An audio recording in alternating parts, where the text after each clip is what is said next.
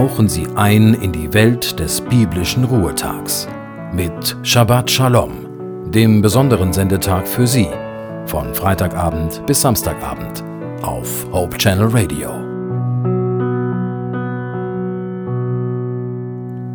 Manchmal ist der Lärm und Geräuschpegel um uns herum ganz schön heftig, so dass es für viele nicht einfach geworden ist, Stille zu ertragen.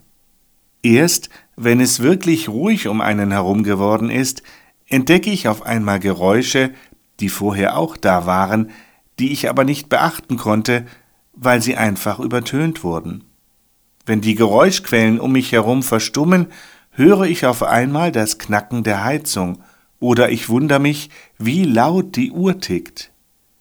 Vielleicht höre ich diese kleinen, feinen Geräusche am besten, wenn ich alleine bin weil es nicht immer möglich ist, zusammen mit einem Menschen zu schweigen und still zu sein.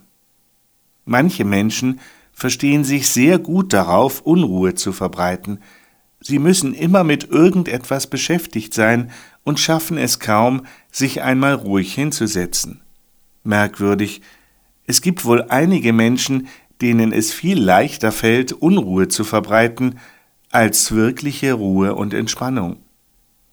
Die Ruhe, die wir uns wünschen und manchmal nicht ertragen, kann zum einen tatsächlich die Stille sein. Ruhe kann aber auch körperlich zu verstehen sein. Wenn wir schlafen, laufen die Lebensfunktionen weiter. Unser Gehirn und unser Bewegungsapparat nutzen die Chance, sich zu erholen und sich zu regenerieren.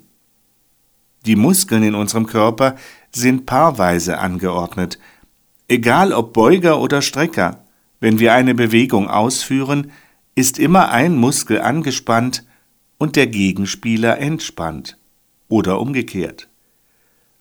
Erst im abgestimmten Zusammenspiel von Anspannung und Entspannung können wir körperlich und seelisch auftanken und Kräfte gewinnen.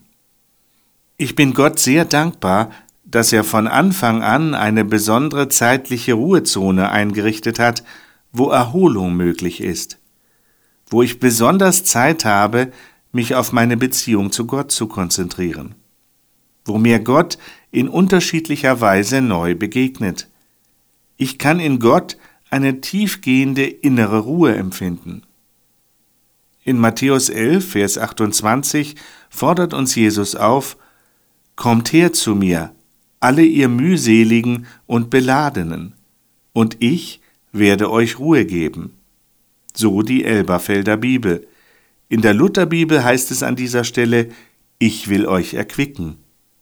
Achten Sie mal drauf, was Gott an Ruhe, an Erholung und Erquickung für Sie bereithält. Auf jeden Fall wünsche ich Ihnen einen fröhlichen, rundum gelungenen Sabbat. Alles Liebe von Ihrem Joachim Lippert.